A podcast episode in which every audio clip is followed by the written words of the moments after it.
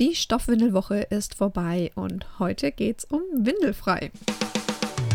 Hallo und herzlich willkommen zur Stoffwickel-Gaudi, deinem Stoffwindel-Podcast. Ich bin Anna, Fachkraft für natürliches und nachhaltiges Wickeln und erzähle dir hier etwas über, wow, wer hätte es gedacht, Stoffwindeln. Und außerdem natürlich auch ein bisschen was über mich und mein Alltag.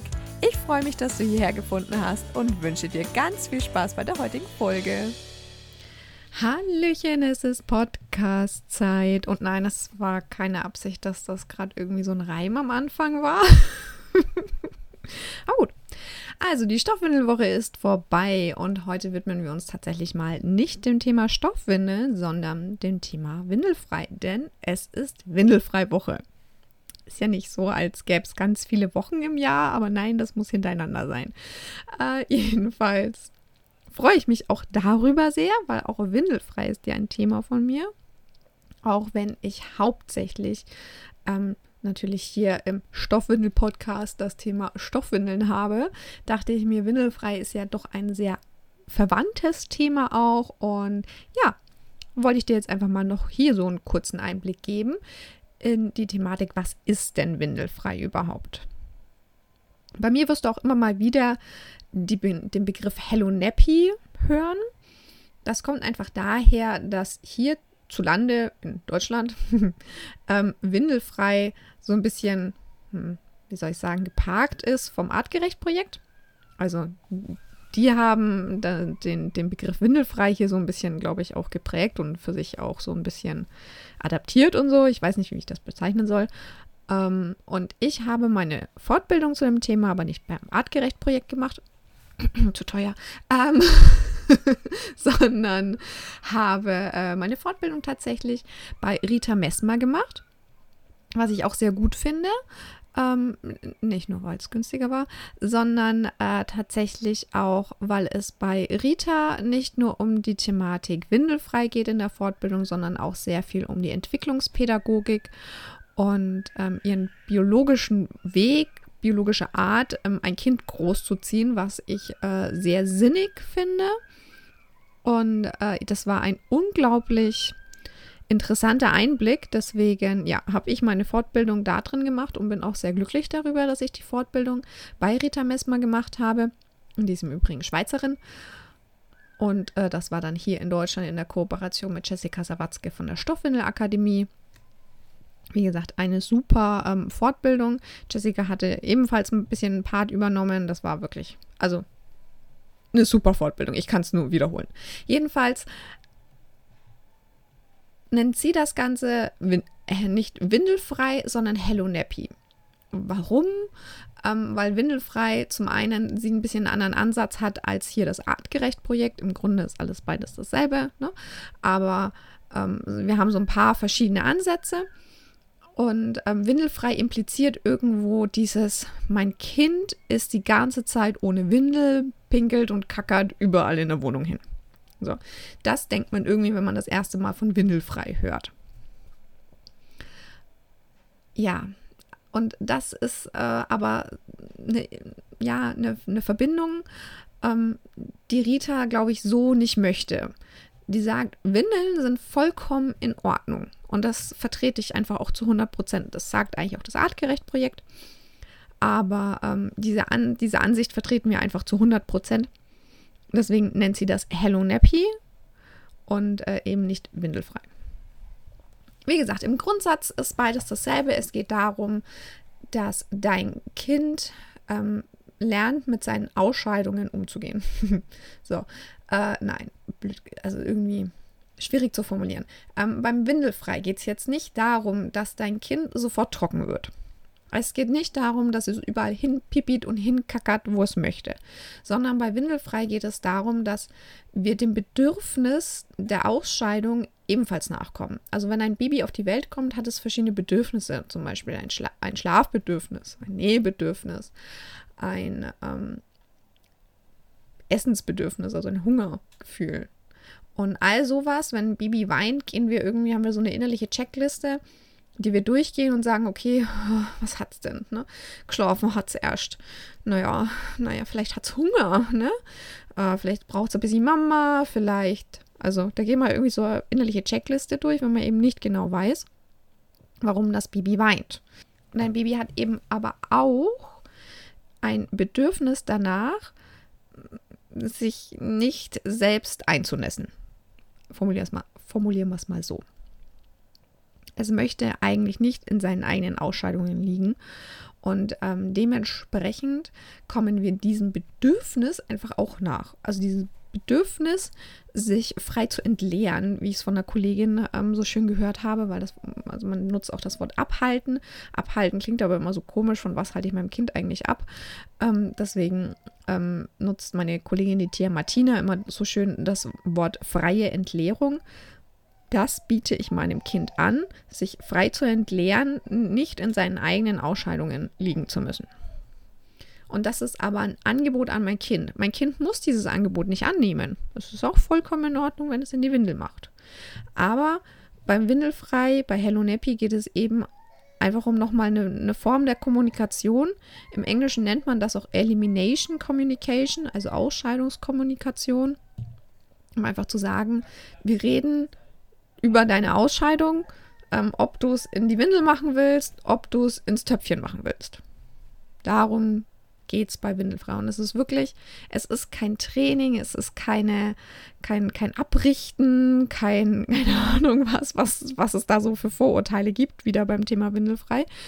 Ähm, sondern es ist wirklich ein Angebot an mein Kind und es kann auch sein, dass mein Kind dieses Angebot nicht annimmt. Dann ist das auch okay. Da denke ich gerade so an meinen Sohn.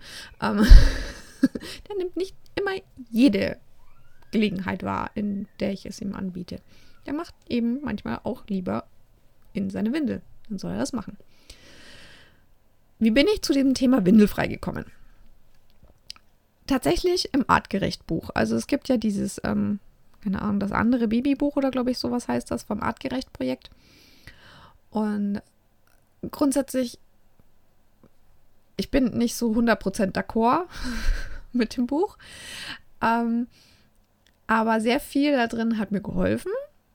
Und einiges da drin hat mich auch unglaublich verunsichert. Deswegen bin ich nicht so zu 100% d'accord damit.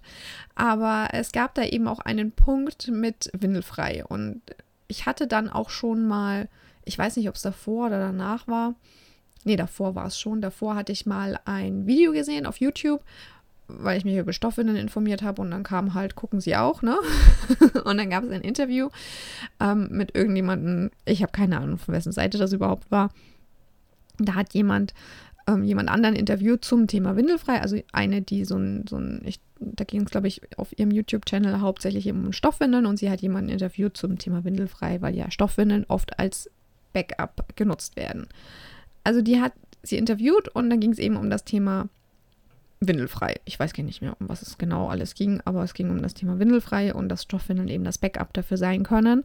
Und dann ging es aber auch, und ich fand das eigentlich recht interessant und so, und dann hat sie aber gemeint, ja, um den ersten Geburtstag rum gibt es dann meistens so einen ähm, Abhaltestreik und da geht's da, da, da, da haben wir dann halt ganz viel wieder die Stoffwindeln und das ist auch vollkommen in Ordnung. Dann haben wir halt nur noch Stoffwindeln verwendet und haben halt nicht mehr abgehalten. Und ich glaube, ein, eigentlich wollte, sollte das so, so, so ein, ja, so ein Zugeständnis sein, dass es eben, ja, eine Kommunikationssache ist und ein Angebot an dein Kind und dein Kind muss dieses Angebot nicht annehmen. Und damit stimme ich auch grundsätzlich überein, jetzt, ne? Aber als Mama oder als werdende Mama, als ich dieses Video gesehen habe, habe ich mir dann gedacht, okay, und wofür mache ich mir jetzt diese Mühe, ähm, wirklich auf, auf mein Kind zu hören und es abzuhalten und alles? Und äh, dann trägt es mit einem Jahr doch wieder eine Windel. Also es war für mich unsinnig, warum man das dann überhaupt macht. Das wurde nämlich in dem Interview dann eben nicht so ganz beleuchtet, was es dann halt trotzdem für Vorteile hat, wenn man halt das macht. Und das hat Vorteile, wenn man es macht. Und dieser äh, Wickelstreik oder beziehungsweise der Abhaltestreik um den ersten Geburtstag rum ist auch äh, totale Grütze. Also es hat nicht jedes Kind hat um den Geburtstag rum, um den ersten Geburtstag rum einen Abhaltestreik. Und meistens ist es auch kein Abhaltestreik in dem Sinne, aber ja, also wenn du dazu mehr wissen willst oder wenn dein Kind gerade in so einer Streikphase ist, dann äh, melde dich gerne. Das würde jetzt zu weit führen. Jedenfalls hat mich das einfach abgeschreckt. Und dann habe ich in dem Artgerecht-Buch, wie gesagt, einfach nochmal ein Kapitelchen gelesen. Da war meine Tochter aber schon eben auf der Welt. Und dann habe ich mir gedacht, hm, ja, hm, hm. Hab dann natürlich auch in diesen Stoffwindelgruppen immer wieder von Windelfrei gehört. Ne? Hm, hm. Aber ich wollte erstmal auch die, die Stoffwindeln endlich hinbekommen und sowas. Und das war irgendwie alles so zweitrangig. Und dann hat meine Tochter angefangen, bei Stoffwindeln auf den Wickeltisch zu pinkeln. Jedes Mal hat sie, wenn man ihr die Windel gewechselt hat, konntest du damit rechnen, dass sie dir auf den Wickeltisch pinkelt. Und das fand ich nervig, jedes Mal angepinkelt zu werden. Und dann habe ich irgendwann festgestellt, das kommt daher, dass sie in eine volle Windel kein Pipi mehr reinmachen will. Also wenn die quasi nass genug war, diese Windel, oder voll genug, die war nicht übervoll oder sowas, aber die war einfach voll genug, dann wollte die da kein Pipi mehr reinmachen. Und dann hat die das eingehalten und eben rausgelassen, zu dem Zeitpunkt, wo man die Windel abmacht. Und dann habe ich mich einfach daran erinnert, dass es ja dieses Windelfrei gibt. Habe mich nochmal kurz, äh, mir nochmal dieses Kapitel vom Artgerecht-Buch äh, zu Gemüte geführt. Habe mir gedacht, okay, das probierst du jetzt mal aus. Habe mir so ein Töpfchen äh, besorgt. Nee, ich habe gar kein Töpfchen am Anfang besorgt. Ich habe eine alte Rührschüssel genommen ähm, und habe die mir an den Wickeltisch gestellt und habe Windel aufgemacht, meine Tochter über, dieses, äh, über diese Schüssel gehalten und dann hat sie da dran Pipi gemacht. Und dann habe ich gemerkt, dass äh, beim nächsten, also nach ein paar Mal, habe ich dann mal diese Schüssel weglassen wollen, weil ich, weil ich es einfach eilig hatte. Und meine Tochter wurde total unruhig und war total genervt, als ich ihr die Windel angezogen habe. Ich habe mir gedacht, äh, warte mal. Und sie hat dann auch schon so Richtung dem, de, der Schüssel geguckt gehabt. Und dann habe ich die Schüssel genommen, habe sie wieder drüber gehalten und dann hat sie da ein Pipi und einen Kacker reingemacht. Und wir hatten in der Phase auch öfter ähm, Durchfall.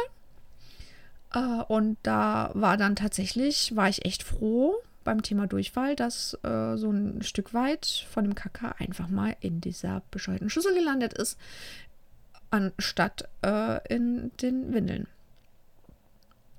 Und so habe ich tatsächlich angefangen, meine Tochter so ein Stück weit windelfrei zu erziehen man merkt an, daran, dass meine Tochter zu dem Zeitpunkt schon eine extrem hohe Kompetenz in diesem Bereich hatte. Also Respekt dafür, äh, wenn ich mir ihren Bruder anschaue, den interessiert es nicht so sehr.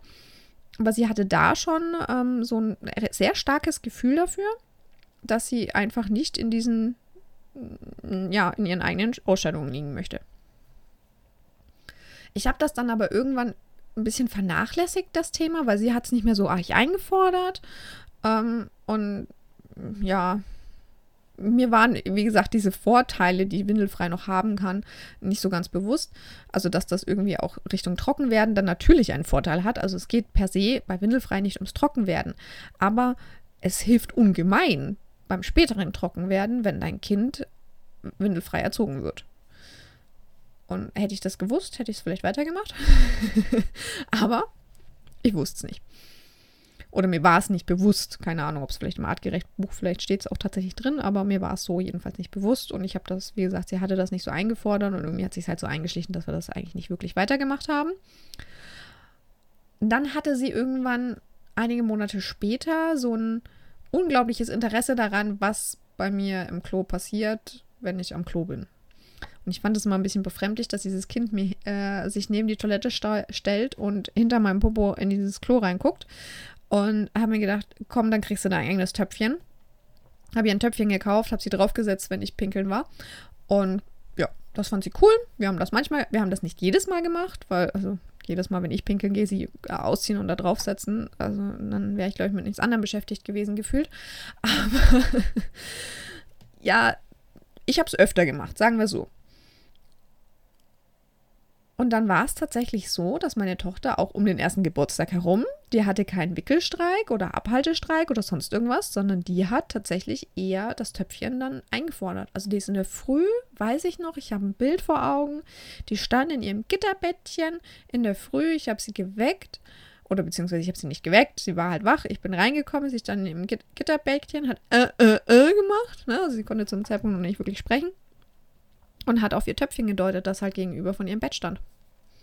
Und ich stand so da, äh, möchtest du aufs Klo? Ja.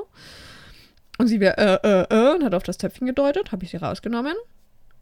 Habe sie zum Töpfchen getragen, habe sie ausgezogen, draufgesetzt und wumm, war Pipi drin. Hey, geil, ne? Also, super. Ich habe das dann einfach öfter gemacht. Sie hat es auch zu dem Zeitpunkt dann immer öfter eingefordert. Sie ist selbstständig zu ihrem Töpfchen hingekrabbelt oder sonst irgendwas. Sie konnte ja noch nicht reden. Wir hatten auch irgendwie keine Babygebärden oder sonst irgendwelche anderen Formen der Kommunikation, sondern ne, mit Händen und Füßen haben wir irgendwie so kommuniziert.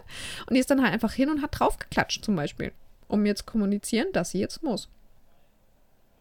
Und mit eineinhalb war sie dann zu Hause ohne Windeln unterwegs.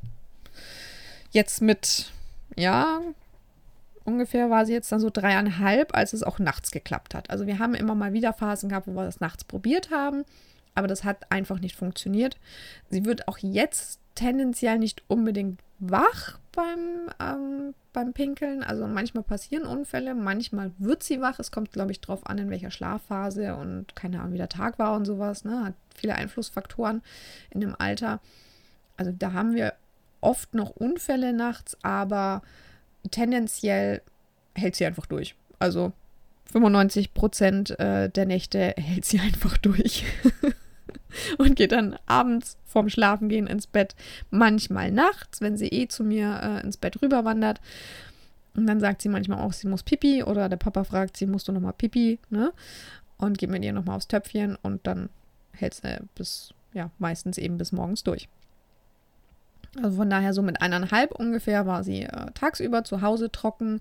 Mit äh, ungefähr zwei war es auch unterwegs überhaupt gar kein Problem mehr. Das war allerdings auch mitten im ersten Lockdown. Also keine Ahnung, ob es vielleicht auch schon mit eineinhalb geklappt hätte. Aber so in diesem Zwischenraum zwischen eineinhalb und zweiten Geburtstag war der erste, erste Lockdown.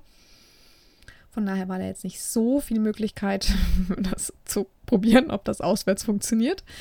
Aber nach dem zweiten Geburtstag durfte sie irgendwann wieder in die Kita. Und da habe ich sie ähm, ohne Windeln in die Kita geschickt und das hat einwandfrei funktioniert. Da waren selbst die Erzieherinnen sehr erstaunt, weil es auch in Situationen funktioniert hat, in denen es bei vielen Kindern einfach nicht funktioniert. Also sie stand zum Beispiel auch beim Planschen draußen im Planschbecken und meinte, sie muss ein Pipi. Und die Erzieherinnen meinten, ja, wir gehen jetzt eh rein, das Wasser wird ewig geschüttet, sie kann auch schnell da rein machen. Nein, sie will aufs Klo. Okay, da waren dann alle recht überrascht, ne? weil beim Wasserpanschen kann schon mal zu Unfällen führen.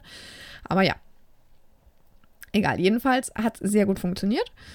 Mit so ungefähr zwei eben, dass es äh, aus, außerhalb auch geklappt hat, dass sie es angesagt hat. Für mich ist auch so ein bisschen trocken sein, so die, die Thematik, ne? dass es auch zuverlässig einfach ansagt. Wenn in der Tiefe des Spielens hatten wir sicherlich immer mal wieder Unfälle möchte ich, möchte ich gar nicht schönreden. Ne? Das gab es immer mal wieder. Es gab auch immer mal wieder Phasen, in denen man einfach mal austestet, wie gut man über seine Blase, äh, wie gut man seine Blase quasi beherrschen kann. Und dass man das bis zum allerletzten Moment hinauszögert und dann die Mama irgendwie so ein quasi ein Mühe zu spät reagiert und dann das Pipi vor dem Töpfchen gemacht wird statt ins Töpfchen. Also auch solche Situationen hatten wir. Aber wie gesagt, das war, äh, lief alles wunderbar, alles gut. Ähm, ich finde das alles äh, total normal. Ähm, und wie gesagt, jetzt so mit, mit, mit dreieinhalb ungefähr äh, hat es jetzt dann eben auch nachts eigentlich, würde ich sagen, klappt es sehr gut. Genau. Ja, also das ist so unser. Jetzt ist es ein bisschen äh, ausgeartet von, ich will erzählen, was, was windelfrei ist, zu ähm, unsere Windelfrei-Geschichte. Hm. Also das war so die Windelfrei-Geschichte bei meiner Tochter. So. Ähm, darum sollte es jetzt eigentlich in der Folge gar nicht gehen, aber das ist jetzt so ein bisschen dazu mutiert. Äh, so ist mein Podcast. Ne? Ich spreche frei von der Leber weg, ohne irgendwelche Skripte oder sonst irgendwas. Deswegen, ja, kann das auch mal passieren. Jetzt sehe ich aber schon, es werden gleich die 20 Minuten geknackt. Es reicht für heute.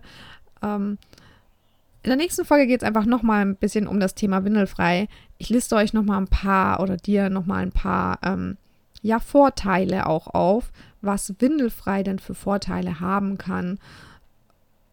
Ja, genau, was Windelfrei für Vorteile haben kann. Und ähm, Warum man das am besten mit Stoffwindeln kombiniert, werde ich auch nochmal ansprechen. Und vielleicht erzähle ich noch von der Windelfrei-Geschichte mit meinem Sohn. Hm, mal schauen. Ich wünsche dir jetzt auf jeden Fall einen wunderschönen Tag und freue mich, wenn du beim nächsten Mal auch wieder mit dabei bist. und bis zum nächsten Mal bei der Stoffwickel-Gaudi. Ich freue mich, wenn du wieder dabei bist.